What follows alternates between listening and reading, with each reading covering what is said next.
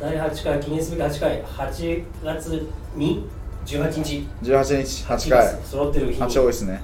第8回ロードトゥ100回あと90いやー長いなー。でも結構えこれ第1回いつでしたっけ？もう6月5月とかですかね。もう結構続いてるイメージがありますけれども。第1回はうーんと自分のこんなに暑くな暑くなかった記憶なんで。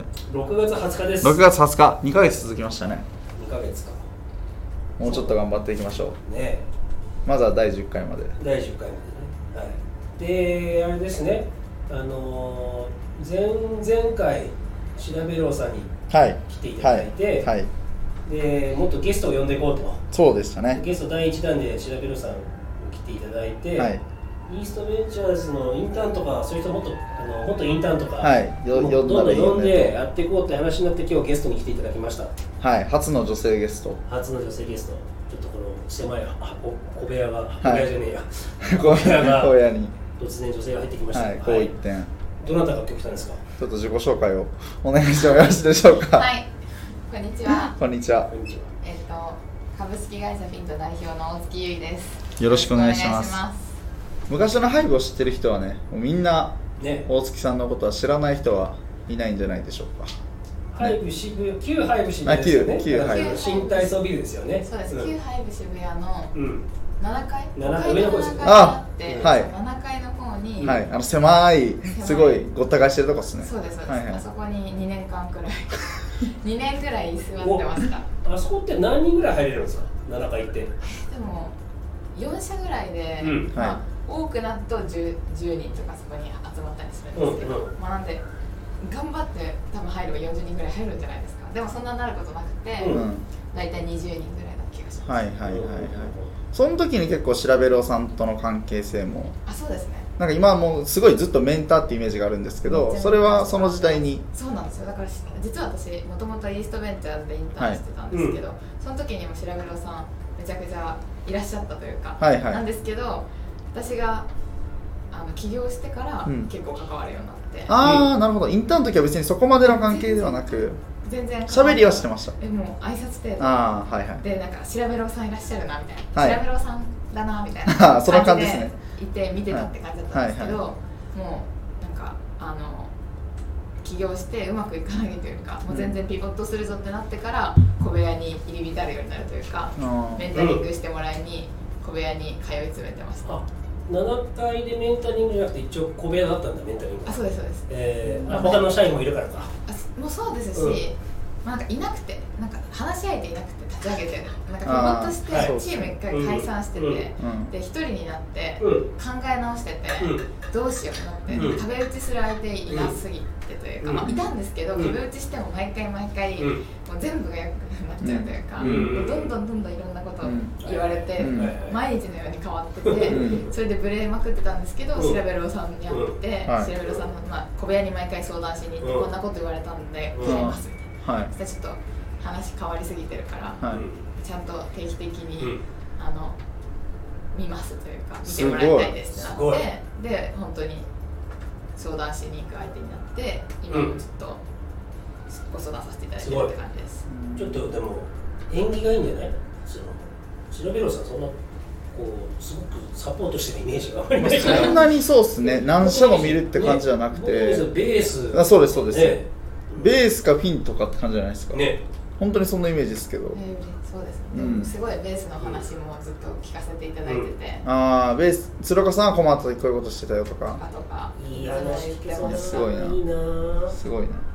えー。大柴さんって何かしら社外役員とかなんでしょそうです。社外取締役としても入ってもらっていて、すごいな。毎月もミーティング。なんかねあのよくインスタに僕調べるさんインスタつながってるんですけどよく上げてくれるんですよね。でなんかもうピントがすごい頑張ってるっていうのがはいよくインスタに上がってきて、はいは なんか愛を感じますね。いいや本当に一番愛してる投資先なんじゃないですかうん。大塩さんが。ね。めっちゃお世話になってます。でもだからフィントの今の事業が生まれる前からつながってて今やその事業で社外役員をしていただいてるっていう感じですよ。あそうですそうです。いやすごい話ですよこれは。まさに。ピボット何回したんですか？一番初めの授業がまずフフィントっていうんですけど、うん。ファイナンスにヒントでフィントでお。金融系の事業を、まあ、やろうとして。インスタのマーケティングではなくそうなんです金融教育みたいな。金融教育そうなんですよ。金融なんか日本の国力を上げていきたいとか日本をもっと盛り上げたいっていうのは今も変わらないんですけど、うんうんあって、うん。なんかそれはそのシンガポールで留学してたら、うん。そのすごいみんな金融知識があるんですよ、うん。同じ同級生とかで,、うん。でそれはその若者というか中高時代に金融の、なんだろう授業があって、うん。そこでリテラシーが上がってるからみんな投資の思考だったりとか、こうなんだろうマーケットに興味があったりとかするみたいな,、うん。なんかその方が日本も絶対良くなると思って、うんあの若者に金融教育をしたいって思って、まあ、立ち上げたのがうん。ヒットっていう会社です。なるほど。そこから？でそこからそこから。あそうそうなんですよ。でそれしたら結構その、あのなんだろうやっぱ若者って学ぶお金に対して学ぶことに対してお金ももちろん使わないし、うん。時間も全然使わなくて、うん。でもいろいろ試してみたりメディアやったりとか、うん。なんかこういうセミナールーム借りおて、ーそこで授業やったりとか、はい。いろいろやったんですけど、うん。全然人も集まんないし、まあもし人が集まればタイアップとかしてくれたりする企業もあると思うんですけど、うん。まあ、全然うまくいかなくて、うん。でそれで辞めて給与前払いサービスとかやったりおいろんなサービえスを実はあの試してみて、はい。最終的に給与前払いサービスをやったりしてなんでその時の金融系の周りのことで何かやってみようは結構いろんなものを考えたりちょっと試してみたりはしてて。はあ金融に結構こだわりがあった感じなんですかねじゃあそうですね、まあ、前一番初めに金融でやりたいと思ってて。で自分もそう思ってたしで一緒に実は共同創業者がいて、うん。で共同創業者の人も結構金融に対して興味がうん。あって、うん。なんかそこで一緒にやろうってなってたんで、うんうんうん。まあ、やっぱり私たちは金融っていうのうん。での軸は変えないよううんにやっていこうっていう、うん。それだからこそフィントでもあります、うっうんていうので立ち上げてたんで、うん。結構金融かける、まあ、若者うん。かける、まあ、ってところをこう意識して、うん。ピボットでいろんな事業を考えたりしてました、うんそれこそなんかうん。まあ、いろあの給与前払いもそうですしなんか金なんか買い取りサービスとか。あとなんかバイマンうん。バイマンみたいな感じのものとか、はい。なんかいろいろそういうのも調べたりして、はいなんか結構試してみようとしてて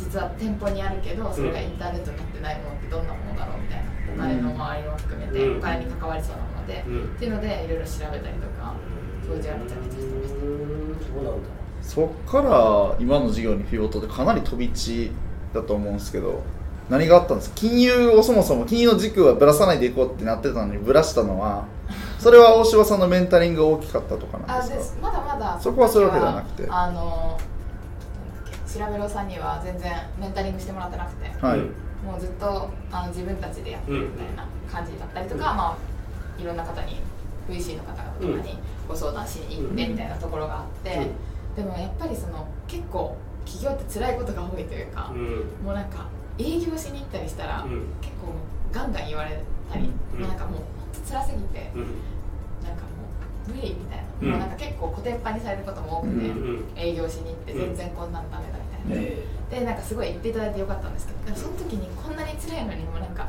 金融業界を変えたいみたいな気持ちがそんな超強い方だったらそんなに強くなくて、うん。自分が。ーいやこのままもっともっと多分今後辛いことが多いのに、うん。このまま金融っていうところとか自分がこうなんか勝てるって思えないとか、うん。熱中できないところでっても無理だなと思って。であの一緒にやってた人に、うん。その金融っていう軸で自分がやっていくのは結構もうこのまま起業して続けられないかもしれないから、うん。金融っていう軸をやめたいです。うん。自分が強みになるような、その軸でやりたいっていうところで話し合って、うん。結果全部チームも解散してはで一人になったみたいな感じでした。あらららら。ら一人になっちゃっ一人になりましたた。一番多い時何人いたんですか？えでもそんあの私と共同創業者とあと本当4人とか5人とかのバイトしてくれてた人たちみたいな、うんインターン生みたいな感じだったんで、まあそんな56人とかだと思うんですけど。おーそして一人になっちゃったと。えその前後時系列的にはイーストベンチャーズ出資してたのはどどっちが先なんですか？一人になってるイーストベンチャーズの出資です。とそうですね。なるほど。おおお一人になっちまったぞと ででもその時はもう あの旧早く渋谷に入ってたんですか？入ってます入ってますうん。7じゃあ昨日まで45人いたのが突然今日から1人みたいな。あそうですね。とりあえずとりあえずでも早く渋谷には1人で一応通うと。そうですそうですそうです。もうでも結構それはすごい大きくて、ハイブ渋谷の話になると、うん。なんかやっぱりあの隣の会社とかもすっごい仲良くなってて私は、はいはい。はい。で行くモチベーションがあったんですよ。あとランチにいろんな会社の人たちと一緒に行って、はいはい。ハイブ渋谷のコミュニティというか、はい。友達がいるから行くって感じですね。はい。で結構なんか一人になって何もやらないと辛くて、うん。でなんかこうその時が一番多分そのなんだろう辛かったというかなんか何に向かえばいいか、ね。目的がなくなっちゃってるタイミングでピボットで一人になってるんで、なんかモチベーションがないから家にずっとももちろんチームメンバーもいないしいてもいいんですけど、なんか基本的にそうするとペースも作れないじゃないですか、なんで絶対に今ランチまでには行くとか、で夕飯までは多分残って、でうん。帰るなら帰るみたいな感じにして、うんまあ、行ってたんで、うん。それはすごいなんかあの時諦めなかったというか、うん。なんかのはそのコワーキングスペースで、うん。なんか自分以外の仲間がいたというか、他にはい。も大変な起業家がすごい周りにもいて、でも時々出てくるんですよね、うん。それこそリップスとかが、うん。うんなんか大丈夫かなみたいになってた時も、うん。一回 YouTube で成功してみかんってなって、他のあの、うん。出てって、うん。大きいところ借りれるみたいな、うん。出てきやがったと。そういうのとかにも刺激を受けながらそうできたのはすごいその時良かった、なるほど。話変わっちゃったけど。なるほど。なんかここまでそのピボットの話とか聞いたんですけど、結局でもそのそこからあの今の授業うん。につなを思いついたところがちょっと気になってて、うん。結構急だなと思ったんですけど。そうですよね、ではい。そっからもまだ別に成功というかそっからそのまあ成功というかあの事業できてなくて、うんうん。今もずっとやってるんですけどその後ピボットしてシュクレっていう女性向けメディアを立ち上げたんですよ、そうだ。でそれがウェブメディアと、うん。ウェブメディアでまあずっとやってて、うんうん。でその時代私もそのもともとキャンドルっていう会社でインターンしてたんですけど、うん。キュレーションメディアの会社でもやってたりとかして私は耳 TV っていう動画メディアの立ち上げやってたんですけどでそのあのまあキュレーションメディアのとかをやってた時と同じようにでもそれよりもちょっと写真とか動画中心のメディアを作ろうみたいな、女性向けメディアを作ろうって言って、まあ、始めてたんですね、うん。そしたらなんか全然 SEO とか伸びないから、うん。その時に SNS も SEO のその聞くみたいな、うん。うんドメインパワーが強くなりますな、うん。か論があって、うん。じゃあインスタとツイッター始めてみようってなって、そのシクルのウェブメディアを伸ばすために、インスタとツイッターを始めたんですよ、そしたらまあインスタがこうしっかりと仮説検証数字をちゃんと見るようになってったらすっごい伸びてうん。でそのフォロワー数がまあ、まあ、10万人ぐらいうんとか行くタイミングでもう本当に大学生みんな知ってくれてるみたいな、はいはい。うん。でもウェブメディアでは本当に PV がなくて。ううん。んなん面かこれってすごい認知度こんなにインスタで高まってて、めちゃくちゃいいねも作って、コミュニティも出来上がってて、うん。なんならこうすごい本当に友達もみんな知ってくれてるみたいな、友達の友達みんな知ってくれてフォローしててびっくりだよみたいな、うん。みんなも言ってくれて、なんかプラットフォームが変わってる可能性があるなみたいな、うん。メディアで見る、うんっていうふうになってでかつうん。そのなんか突然ツイッターでまあやってくれた好きなメディアランキングみたいなのやってくれた人がいて女性向けメディア大学生に聞いた、うん。それもにもシュクレが入ってたんへですー。よ2位か3位とかで、うんそれはもうほぼインスタの力というか、だなってなってあ SNS にも注力しようみたいな感じになって、でそこであのインスタマーケティングというか、まあ、インスタの中で何かこうもっとマネタイズできる何かをやれたらいいなっていうふうに考え始めたっていうのが、うん。まあ、きっかけでインスタ運用代行スタートして。ます、うんでまあそのちょうどなんでシュクレを立ち上げてまあウェブメディアそんな伸びないんですけどどうしましょう、うん。みたいなところから調べろさんにメンタリング。ああシクレをちょっと始める前ぐらいからですね、はいあの彼もなんかもともと結構 SEO とかに詳しい人なんでしたっけ？そうです星さんも。なんでとかそういうあのコンサルティングとかもやってたので、うん。結構いろいろと教えていただいたりはいしてるって感じです。それハイブ渋谷ハイブ渋谷っていうのがに2000何年ぐらいの話ですか？2019年です。19年。10 2017に会社立ち上げてて、まあ、17の終わりとかで2018年ぐらいにシュクレを立ち上げて、まあ、1年ぐらいしてうん。フォロワー数が10万人とかうん。いって、うんそこから SNS マーケに振り始めたって感じですね、今でもシュクレは運用してるんですか？運用してますね。うん今何フォロワー数何人ぐらい今アカウントを結構うん SN、ツイッターとうん。インスタと TikTok とうん。YouTube とかやってるので、うん。全部でもうすぐ100万う人おすごい。総合フォロワー数でいっていてへでそこでもやっぱコミュニティができててそれこそディスコードでーうん。みおーんなが話して、うん。女子大生がディスコードで話してるのすごくない？すごいな。そうそうできないんだけどそうなんだ。シクレのその熱量というかそのコミュニティでやっぱいろいろ新しいことを試して、う TikTok の運用代行も結構今やってるんですけど、はい。それも一番初めシクレで結構 TikTok やってみたりとか、んはい。そういう新しいトレンドとか,、うん。なんか始めてみるみたいなのは、シクレから今もやっていて、はい。うん。でそれのこう知見がたまったらそれをクライアントさんにうん。こうやっていくっていうのをすごく大事にしてるのでそかつそのシクレのコミュニティをこう崩さないというか、うん。まあ、一番それを大事にした上でどんなことがうん。できるだろうっていうのをやってるのですごい今もシクレは大切に運用してます。シュクレのコミュニティではどういう会話が生まれたりしてるんですか？えもうすえ例えば今のトレンドですね。とかこういうマツケンサンバカフェとか、うん。うん。あのそういうところに行った写真とか,、はい。なんか今流行るプリンとか、はいはい。そういうのが上げられてたりとか、はあとなんかこの前はシクレの企画会議に参加してもらって、ほう。おお面白そのシクレのコンテンツを考えるっていうのを、あのユーザーさんにも一緒に混ざってもいただいてアイデアをいただいてそれをまたコンテンツにしていくとかをやったりしてます。ちょ若干その赤赤物でしたっけ？雑誌とか JJ キャンキャンみたいな話ですけどシュクレとかはやっぱりこう大学生の方たちが卒業していくとやっぱりこうそれでも居続けるんですか？それとも卒業してっちゃうんですか？まあ、し卒業する方が大きいと思います。18から24くらいがうん。ボリュームで、うん。そこから、まあ、SNS アカウントとしてはうん。見てくれたくださってる方も多いと思うんですけど、基本的に熱量高い層はそこでうん。こうどんどんどんどんこう生まれてくるって感じですね。なるほど。じゃあ、まあ、もし、まあ、運用のインスタ運用代行の方はやるとしてもシュクレっていうメディアみたいなの考えていくとちょっとふ婦人画報とか作るわけじゃないですけどこうちょっと、うん。その卒業生たち向けのなんか違うメディアみたいなのをやっていくと面白いかもしれないですね、確かにうん。めちゃくちゃそうい。うのもあると思いますなるほどなるほど、へーディスコードで女子ちょっとね想像つかないですよねちょっとね LINE とかじゃないんだ。そうですね。音声だから。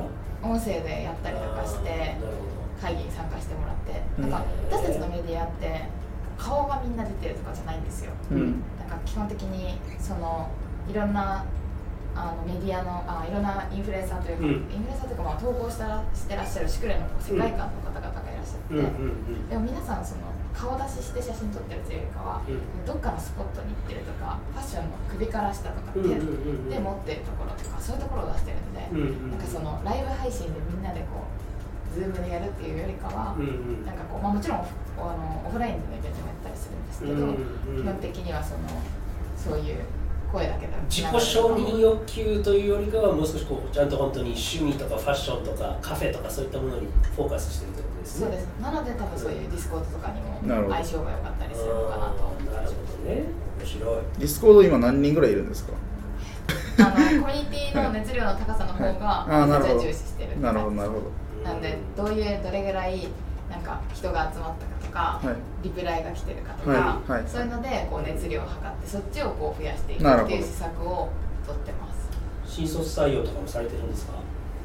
えっと今年新卒5人入ってるんですけどすごい。みんなインターンからうん。働いて入ってくれてる子が多くて、うん。がっつり新卒採用してるというよりかは、うん。まあ、してるんですけど、うん。そのなんかしっかり運用してるというよりかは、もう基本的にインターン生からうん。入社してくれてます、でもね他の選択肢選ばずにねピンと選ぶっていうのはやっぱりいい会社って評価してくれてるからね残ってくれてるわけだし。いやすごいそれね。めちゃくちゃ嬉しいです、ね。うん。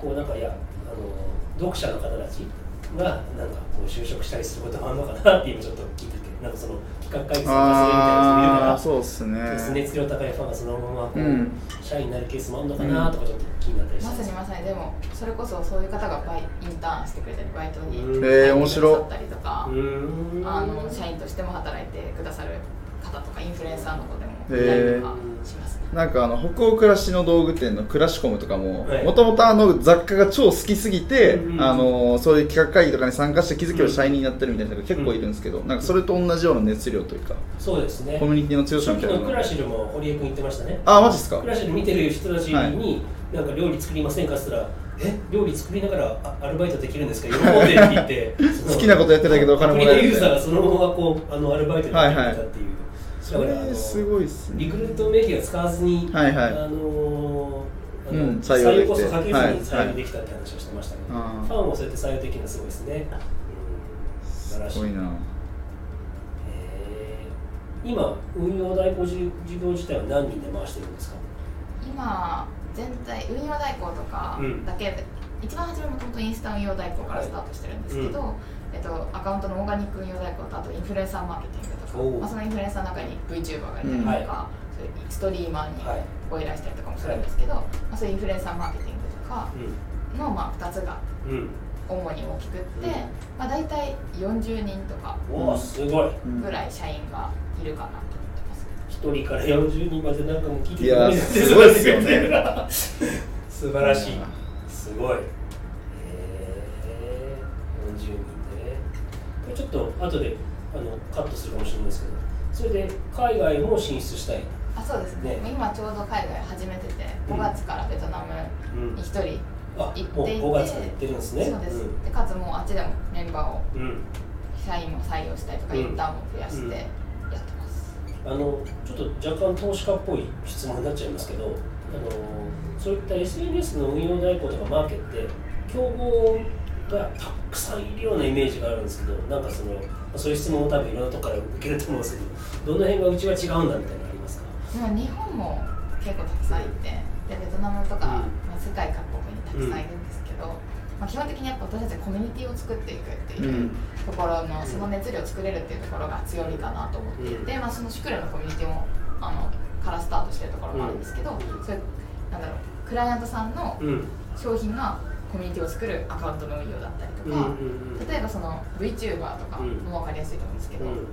あるコミュニティに対してクライアントさんの商品をマッチさせる、あのあるコミュニティというか、まあ、すっごく熱量の高いコミュニティにクライアントさんの商品をマッチさせるとか、うん。それでバズらせるみたいなところも得意なので、うん。そういうやっぱコミュニティを見抜くとか、うん。まあ、そういうところをあの強みとしてうん。やってます、なるほなのでその知見が分かるうん。リアルな若者というか、が私たちの会社に存在してうんその人たちがそのコミュニティを作っていけるっていうところが差別化としてやってます。その自分たちで作ったメディアその自分たちで作ったコミュニティがシュクレのコミュニティっていうのはなんか強みっていうのがあるんですけどなんか世の中に存在してる他のコミュニティ見つけることができるってなんかお話できる間にななんか具体的にどどういうものを見つけられちゃうんですか？あなんかそのそうですねそういうなんだ VTuber とかがとかストリーマーとか、うんうん。インストリストリーマーとかに対してうんうん。化粧品うん。をはなんだ販売するとか、うん。なんかそういう背景があったりとか、うん。あとはなんだろうあのツイッターの中でもうん。美容界隈みたいなのがあると思うんですけど、うん。それだけじゃなくてライフスタイルでうん。こういう世界観の人たちとか、なんかこう例えばご自愛系とかうん。呼んだりするんですけど、うん。自分のことを大事にしてうん。向き合ってる、うん。その大学生の若者の人たちとか、うん。ミニマリストの人たちとか、うん。多分いろいろセグメントがあると思うんですけど、そのコミュニティの伸びてる人が多かったりとかそのコミュニティをこう嗅ぎつけてかつそれをなんかいいマッチする、うん。まあ、じゃあ食品があったらその食品をうん。どういうふうにそこで調理してツイートしてもらえばバズるかとかあー。どういうふうな企画をやればオフライン企画とかもやったりするんですけど、うんうんうん。をやれば、うんこうみんながこうアップしてね。すごく UGC とかが生まれるかその発話数がすごく増えるかどうかみたいなのをうん。できるみたいな。まあ、だからもうすごいその社員さんだったりとか中で働いてる人とかがもう今のインスタとか TikTok とかでこうそのどういう人をフォローしてるかとかそのそういう情報が社社内っていうかみんな分かってるから、まあ、なんかこの食品だったらとかこの化粧品だったらここら辺にぶつけるとうまくきそうだねみたいなのがこう肌感覚で現役で分かるっていう感じそうですね。もうなんでうんすごいけ化粧品が好きな人とか、すごいもう VTuber が好きな人とか、すごいあのなんだろう大食い系 YouTuber が好きな人とか、うん。すっごいたくさんいて、その中で、うん。あの私たちがヒアリングしながらとか、うん。あとそういうコミュニティの方々でもヒアリングさせてもらったりしながら、うん。そこに企画を考えてなるほどね。持っていくみたいな、そういうのってなんかこう社内でなんかリストにしてカテゴリーとか分けたりとかしてるんですか？どれぐらい数あるんですか？すごい量で。すごそうっすよねすごい量でかつその、うん企画全部こううどんな企画をしてどんな結果が得られたかっていうのをこうまとめているみたいな感じででそこから提案もしますし、うん。また施策が終わればそこに溜まっていくみたいなのをやってまあ、じゃあやればやるほどどんどんどんどんそのうん。セグメントというか、うん。リストがどんどん増えていくというか詳しくなっていくし。ですね。ね。すごいっすね。今 TikTok はどうなんですか？ちなみに。やっぱ TikTok はすごい伸びてます、うん。ですもあやっぱうん。飽和はしてきてますね。前よりコンテンツがやっぱ増えてるうん。ますし、うんあとはやっぱそういう切り抜きとかもすごく多い。ので、うんテレビとかの切り抜きとか、うん。そういうのも増えてきてるから、うん。基本的にあのコンテンツもすごい増えてきてて、うん。かつクオリティも高くなってきて、昔ほどガンガンバズるっていうところではなくなってきてるんですあけどでもやっぱ TikTok が今一番まだまあ TikTok か Twitter がバズりやすいなって思いますね現 X X 社内で X って言います。え X かっこ Twitter 書いて話したりしてます。まだ慣れてなくて慣れてないよね、うん。ツイッターで言っちゃうよね。言っちゃってました。まあ採用はされてらっしゃるんですか？ガンガン。ガンガン。ガンガンすごい。ははい。いと思ってます。な今40人もありますけど何人まで増やすつもりですか？でももう今すでうん。に社員が50人くらいで、社員50人、全部で業務委託の方とかインターン生の方とか80人90人すごいねすごいな。で結構本当にそうですね。いろんなもうもっと 100, 100人まずまず社員社員120人くらいに、うん。まあこれからも増やしていくために計画してたりとか、うん。まあ、どんどんどんどん増やしていきたいなと思ってます、なるほど。なんか男女比率でいくとやっぱ女性が多いんですか？いや意外に半々そうっすよね。なんか見てる限りフィンタの社員さん男性が多いイメージ。COO の方もね男性ですし。結構男性も活躍してて、うん。女性も全然もちろん活躍しておりましてやってますね。で、え？はい、平均年齢も267歳くらいで、めちゃくちゃ若くて。平均年齢267歳っていうのはやっぱそのクライアント側から見るとなんか嬉しいんですか？若手なんで SNS 運用分かりやすいみたいないやなんか良くも悪くもだと思ってて、うん。あのそのやっぱり営業とかするってなると、うん。まあ、若若手だけで出てくることになるので、うん。もちろんその大人の対応とはい。かできないといけないなっていうところがあったりとかする、うん。はい。でもやっぱりリアルな情報をそうですよね。お話しできるっていうのはもう私たちの完全なる強みだと思うので、うん。なんかそこをこう強くしていきながら、なんかマーケの幅広い知識とか、はい。まあ、そういうのはやっぱどんどん増やしたいので、うんはい。なんか大人の方々とか、まあ、大人の方々っていうか、まあ、そういうはい。あの年齢層高い人もうん。これからどんどん強化していきたいと思ってますし、やっぱりそれでも若い血が流れる会社にしていきたいので、うん。どんどん新卒とかそれこそガンはいはい。ガン採用できるような体制を作っていきたいなと思ってます。採用はなんかポジションとかそのあポジション職種だ。職種でいうとなんかこう制作とか営業とかどういったところ全全ジャンルですか？全ジャンルなんですけど、うん。やっぱりその、まあ、もちろん営業というかアカウントコンサルタントとか、プランニング、うんうん。結構もうなんかどんな施策をやるかとか、うん。この予算の中でどうデジタル配分するかみたいなところからうん。やらせていただく企画もすごい最近増えてるので、うん。プランニングしたりそこからまあ運用だったり、うん。こういうインフルエンサーマーケティングのディレクターだったりとか、そういう人々をうん。募集したりしてます。なるほど。じゃああのでもそんなそのコミュニティとか今 TikTok で何が流行ってるかとかっていうのは仮に分かんなくてもあのフィントの社内にそれを詳しい人がいるからそこはちょっと分かんないんだけどって言ったらもうすぐみんな教えてくれるまさにまさにあすごい。なんかそこが多分強みで、うん。いろんなコミュニティが好きな人たちがたくさん集まってて、うん。でかつその周りにもうん多分いるんですよ、うん。シクレの人たちも含めたりとか、うん。まあ、自分の周りのうん。お母さん、うん。ママ世代の曲とかもあったりするんですけど、まあ、そういうのも含めてあのみんなで協力してはやってるのであの一人一人の強みを生かせるポジションがあるんじゃないかなと思ってなんかどうやって情報共有とかしてるんですか？こう出社日決めたりとかもしくはスラックガンガン使うとかなんか。そうですねスラックとノーションと、うんを使っていて、で結構出社文化ですうんうんうん。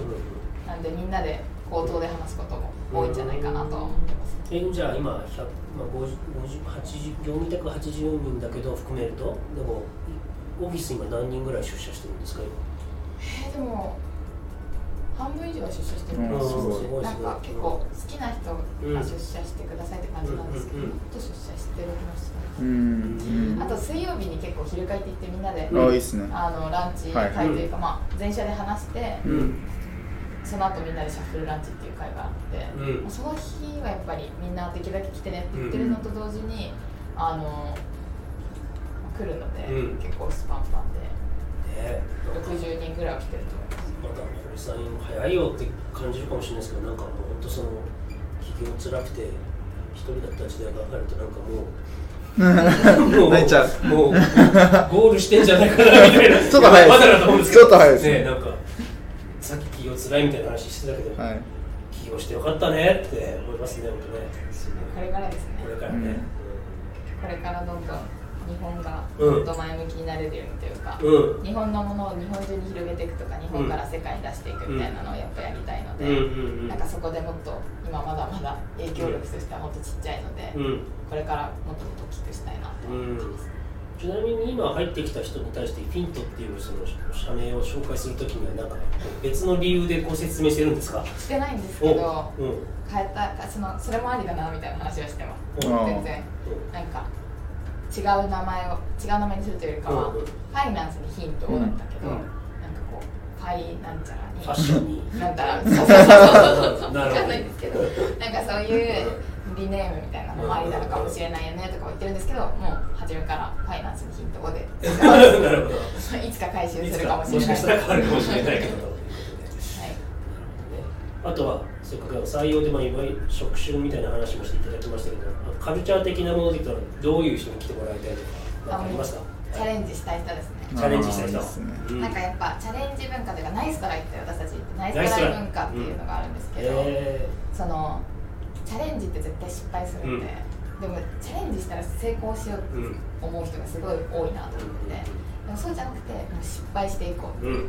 失敗してからその先にうん。こう成功があると思うので、そこで学んでいくというか仮説検証していくと思うのでナイストライをしていく。うん。なので失敗を許容してみんなでナイストライって言おうねって言ってるんですけど、えー。それをできる人がもう私たちは欲しい。いやー僕勉強したい。ちなみにそれどういうふうにそのカルチャーあの作っていくんですか？ナイストライって本当に声出していいのそれともなんかスラックのスタンプかなんかでナイストライってやるんですか？あスタンプもやってますし、うん。言いますし、うん。なんかどんな人がうんそうだったかとかを話したりとか、うん。まあ、もっともっとそれを増やすために、うん。昼会の中でもそれこそ発表うんしていこうとか、うん。そういうのはあのまだまだ私たちも甘いんですけど、うん。それで増やそうとしてます、でも結構一番はもう毎月締め会っていうのがあって、うんうんうん。会社の数字の報告だったりとか、うん。あのチームごとの進捗会やってるんですけど、そのタイミングで大月タイムっていうのがあって、もう尽きないのそれでもう毎月そういうチャレンジしていきましょうとか、うん。うん。そういう話とかこういううんのでこういう失敗がありました、うん。けどこれにつながってますみたいな話をもうしていくっていう、うん。もう毎月のように伝え続けるみたいなのが大きいかなと思います、できてないな僕。もっとやらないといけないな。確 かにな。ちょっと、うん、堀新大会になります。勉強になります。ありがとうございますチャレンジチャレンジする人ねうんに来てもらいたいって話ですけど。なんか他こうちょっと他の会社と違うと特徴があるカルチャーとかあります？なんだろうでもあとすっごい大事にしていることでいいですか、うん。もちろん。はなんか本当に強みを生かすっていうのをめちゃくちゃ言ってます、強みを生かす。でもみんなの強みを生かしててパーパスにも入れてるくらいなんですけど、うん。まあ基本的にあの自分もこうピボットしてうん。強みを生きる事業にして、うん。人に役に立って、うん。まあ、好きになっていくみたいな、めちゃくちゃインスタが得意だったかって言わあの初めから大好きだったかって言われたらそうじゃないけど、うん。強みになってから、うん。こう好きになっていくみたいなと思ってて、きなことをこうがっつり仕事にすると難しいと思うんですけど、強みはやっぱ仕事になったりとか、人のためにできると思うし、うん。っていうところで一人一人の強みを発揮するっていうのをすごく大事にしていてそれこそ来週もなんか自己認識合宿みたいなのがあって、うん。みんなで強みを把握してもらったりとか、みんなでも強みを言うとか周りのチームに、うん。ストレングスファインダーやるとか、そういうのはすごい大事にしていて、うん。それをチーム内でシェアしてうんえー、とその人にその強みっていうのを把握したので、うんそれこそ別に全然みんなよりもコスメが大好きでここが言えますとかも強みだと思うんですけど、そういうのを生かしてあのやるっていうのを大事にしているっていうのがすごい強いカルチャーだと思います。ね素晴らしいあとはめっちゃいろんな人がいると思います。その多様性というかそうですよねまあ若手の、うんそのいろんなものが好きでみんな推し活で、うんいろんなアクリルスタンドが立ってるし、すごいい部活制度とかもあるんで、うアンジュルムーブっていうのがあってみんなでもライブ見に行ったりもしてますし、すごいいろんなその趣味。なんて楽しそうな会社なんだ。そのそのいろんな人が本当にいてだからといって大人の方もいますしなんかそういういろんな方がいるっ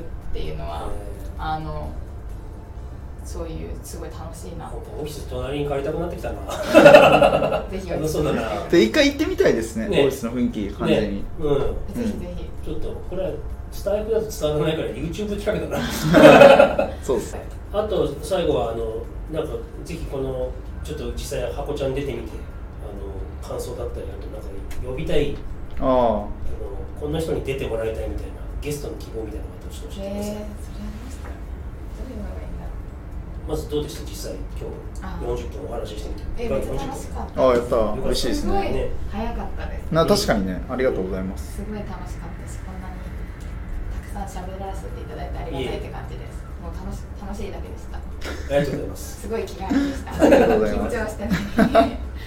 ちゃんとお話しするのは、まあ、前立ち話ねハイブでしましたけど、えちゃんとお話しするのもって一番最初に入ったのが7年前のシンガポールシンガポールああはいテックはい。インアジアのイベントかなんかですよね。で、いやなんかその間こんなことされてたんだってうん。びっくりしました。ちなみに僕もでもちゃんと喋ったの初めましてですね。なんかののあれ何の飲み会でしたっけ？でもハイブ渋谷のイベントですよねあハイブ渋谷のオープニングパーティーの後みみんな連れて行ってうん。ご飯会みたいな時に大月さんが隣の席にいてうまたよろしくお願いしますっていう話をしたぐらいだったと思ん、うんで、なるほど。はい、ね、楽しかった。うん。ちょっとじゃあ、まあ、ゲスト思いつかなかったらまた出てください。第二回はい。若手なのかわかんないですけど、はい。ここら辺のうん、起業家あったりうん、の人たちの話聞きたいですね。はい、確かにそうですね。まあだからそうですよね。同世代ハイブにいた人たちとかをね、はい、読んでやりたいですね。はい、はい。旧ハイブうん。も含めてね。はい。はい、わかりました。それで。はい、じゃあ今日本当にね、えーっとインフルエンサーの、えーマーケティングおよび運用代行などで大忙しの、うん。イントの大月さんにお越しいただきましたけどあの長い時間本当にありがとうございましたありがとうございました。ありがとうございまはいした、それでは第8回ハコちゃんこれにて終了したいと思います。ありがとうございました。ありがとうございました。ありがとうございました